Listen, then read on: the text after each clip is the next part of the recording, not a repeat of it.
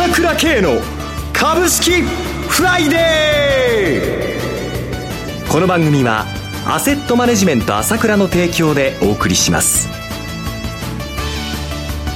皆さんおはようございます。朝倉慶の株式フライデー。アシスタントの浜田節子です。今日も株式投資をする上で重要となる注目ポイントを取り上げてまいります。パーソナリティはアセットマネジメント朝倉代表取締役経済アナリストの朝倉圭さんです。朝倉さん、おはようございます。おはようございます。よろしくお願いいたします。ます今週は堅調な相場展開続いておりますね。すごいですね。はい、一気に上げてきましたね。そうですね。力強いですね。そうですね。はい、もう完全に日経平均も高値を取るという動きに入ってきましたね。連日の年初来高値更新です。はいはい。だから今年の高値を取るという流れ。はい、あ、もちろん今年の高値取ってるんだけど、えー、ごめんなさい。あの、2015年6月のね、はい、2万952円を抜くという流れに完全に入ってきましたよね。はい。えーまあ、私は、まあ、投票日までに抜いちゃうんじゃないかなと思って見てますけどね。あ、あの、選挙のということですか？そうですね、はい。えー、はい。あの、9月は、売るのは危険だということで、ずっとこの番組でも朝倉さんおっしゃってましたけれども。そうなんですよ。えー私も空売り好きだった人間なんで、はい、今の朝倉系があるっていうのは、そのリーマンショックの時にね、はい、あの時は私は売りだ、売りだ、売りだって、もう売りしかないってことでずっと言ってまして、はい、で、まあ、それをまあ、本に書いて、それで今の朝倉系があるんですけれども、えー、ああいう状況とは全然違いますからね、今。あの時はみんな強気で大丈夫だったのっていうのはアメリカのあの中枢が破綻したわけですから、はい。今は、もう株の絶対水準が安いし、はい、から世の中見てくださいよ、周り中。みんな弱気でどうなるかわからない、明日はどうなるかわからない、株なんかダメだ。こんな雰囲気ばっかりじゃないですか。はい、それにもかかわらず、こうやって高値を取ってきてるっていうのは、ベースが強いよと。上に行きたがってるのわからないっていうことで私は言い続けてきたわけだ。はい、それでも実際問題ね、まあ北朝鮮の問題もあり、特に9月は債務上限の問題がありましたから、はい、まあ9月っていうのはやはりわからないし、この、まあ変動はあり得るとは思っていましたよ。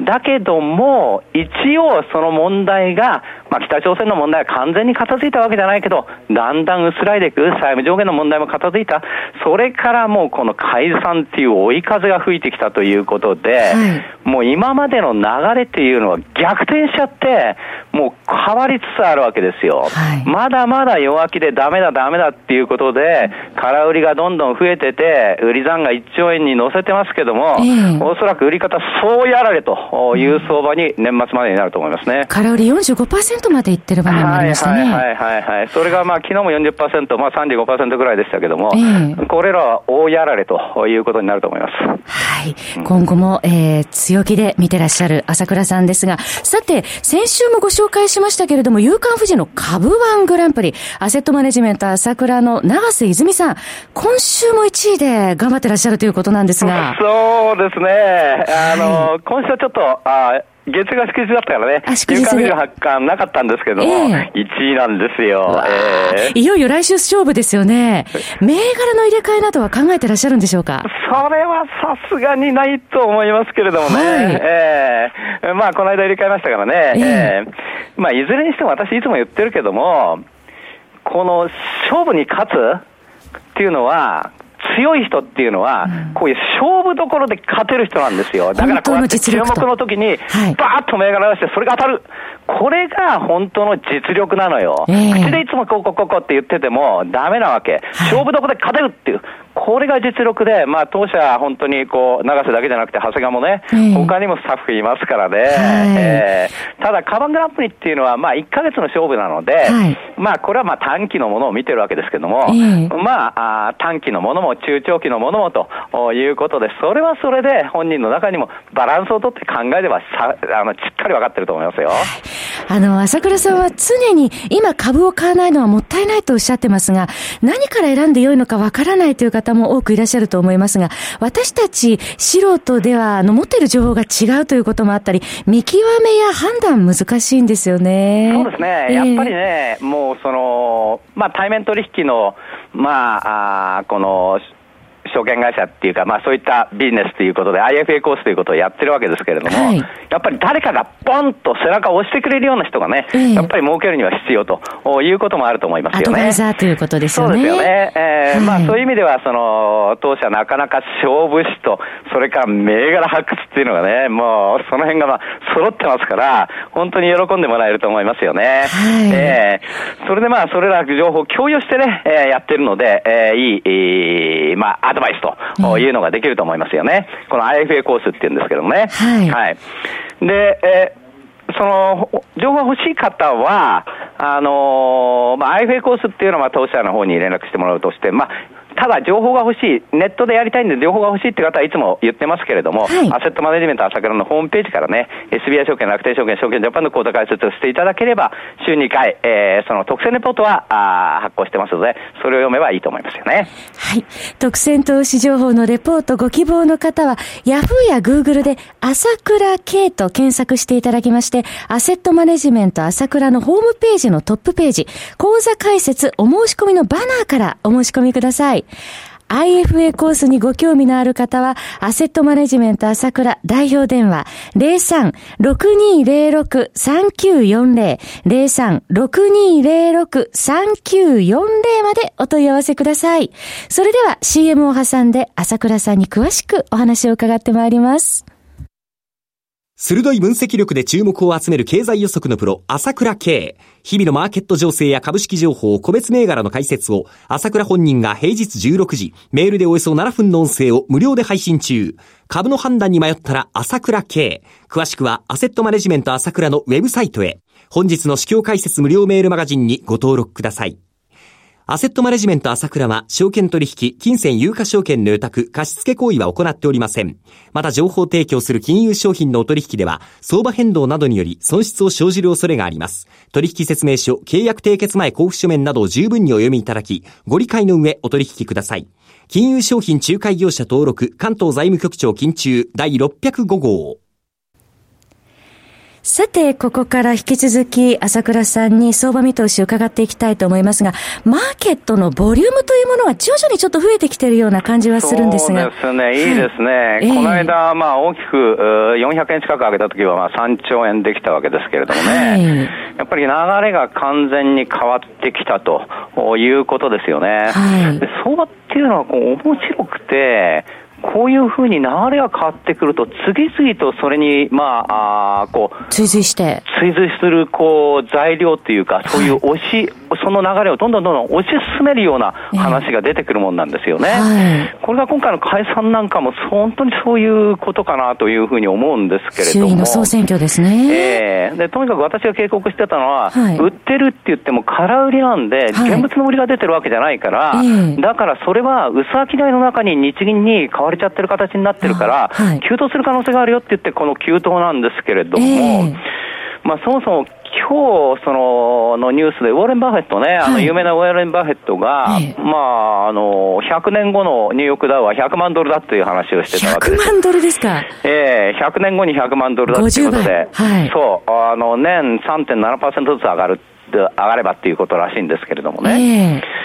えー、で、あながちそういう話って、っていうのは、今考えると、ええって思うかもしれないけども、今までの歴史がそうなんですよ、考えてみると。これまでを振り返ると。そうそうそうそうそう。まあ、ニューヨークダウだって今ね、2万ドルだけど、昔は安かったわけだから。で、今だってね、例えばもう新興国、まあ、フィリピンなんかもそうですし、インドネシアもそうですし、インドもそうですしね、それからまあ、ブラジルもそうだし、トルコなんかもそうだし、みんな死んじゃないですか。世界的に見ると高値更新してるところ多いですよね。ほとんど死んで取ってるじゃないですか。はい、そうですよ。で、株上がるっていうのは、これはそう、当たり前の話なんですよね、こう長い目で見てくれば。はい、となると、30年前、およそ30年前の1989年に3万9000円のまま、まだ半値にいる国なんかないですからね。そうですね、日本だけという。えー、えー、もうだから本当にこう、まあ昨日の日銀じゃないけれども、はい、本当にデフレマインドっていうか、もう株なんかダメだっていうマインドが染みついちゃってるっていうのが今の日本なわけなんだけれども、先ほど最初の時点で言ったように、もうじわじわじわじわジャスダックは27年ぶりの高値になってるわけだけども、はい、これだって日銀が買ってるわけではないからね、ジャスダック市場は。そうですよね。それでもこう上に行くっていうことは、やはり何かが水面下でね、うん、これだけ日本もね、昨日もまた1832兆円個人の金融資産だよって言ってましたけど、日銀がね。過去最高という。ええー、金がうなるほどあるんですよ。お金余りですもんね。ええええええだからそのからじわじわじわじわちょっとずつ染み出していくだけでも、こうやって株が上がってくるっていうのは当たり前なんで、で高いんだったら別だけど、えー、PR14 倍で歴史的な安さなんだから、はい、アメリカ19倍なんだから、それそこまでいっちゃったら2万5000円、6000円ですよって言ってますけれども、えー、それが現実なんで高くないわけですよ。今後、あの日本の株価も是正されていくという株価水準もちろんもうそういう、そういう基本的な流れが始まってるという、まず認識が必要なわけですね。はい、だからジャスダックは27年ぶりの高値し、小型株だって26年ぶりの高値になっちゃったわけでしょ。そうですね。で、大型がまあ為替もあっていまいちなんだけれども、はい、それでもやはり本当の意味でも日本の株価っていうのはやっぱり時価総額だと思うんですよね。はい、で時価総額っていう意味で見れば615兆円抜いてきたということで、これも史上最高になったわけですよ。はい、日経平均って指数で見ると指数はいろいろあったので、2000年の切り替えとかいろんなことがあったので、はい、まあちょっと歪んでる部分もあるんですけれども、そういう意味では、こう全体的なものも上に行って新年抜きつつあるというのはあるわけですよね。で、それは当たり前のように、当たり前のことが起こってるんだというふうに見なきゃダメなわけです。今までの30年がおかしかったわけで、はい、やっと元に戻りつつあると。そういう背景がまずあって、強い背景があって、まず安すぎて、こんな安いのはおかしいんだということがまずあって、そのもとに上がってきてるんだというのがあるというふうに考えるべきだと思いますよね。マーケット全体の変化を読み解く。そして、朝倉さん、為替が円安の方向に向かってきてますけれども。これも先ほど言ったように、はい、やはりね、アメリカの金利引き上げ確率が、まあ、2週間前に言ったときは、20%でしたよね。20%になっちゃったんですよ。はい、今やっぱりこの辺は揺れ動いてて、えー、なかなかやっぱりインフレ率が上がらないっていうのは、これは事実なんで、はい、この辺の考えたように揺れ動き、それで相場は揺れ動いちゃうんだけども、まさに先ほど言ったように、こう追い風みたいになってきちゃって、はい、まあその、12月の利上げ確率7割ということに今はなっててきたわけですよね。もともとアメリカ経済順調なんだから、ね、日本は金利上げないわけだから、本来だったら、まあアメリカがじわじわ金利が上がって金利差が開いて、ドル高円安になるんだよというのが当たり前だったんだけど、それ懐疑的な見方で、まあ今後もそういうのあるんだろうけども、基本的に元の考えに戻ってきて、年末までは綺麗にいけるよという流れが始まってきたというふうに考えるべきだと思いますよ。選挙が終わってもそこからまた行くという可能性が高いと思います。はいそろそろお別れの時間になってまいりました。お話はアセットマネジメント朝倉代表取締役経済アナリストの朝倉圭さんでした。私、朝倉慶が代表を務めます、アセットマネジメント朝倉では、SBI 証券、楽天証券、証券ジャパンの口座開設業務を行っています。私どもホームページから口座開設をしていただくと、週2回無料で銘柄情報を提供するサービスがあります。ぜひご利用ください。それでは今日は週末金曜日、頑張っていきましょうこの番組は、アセットマネジメント朝倉の提供でお送りしました。最終的な投資判断は、皆様ご自身でなさってください。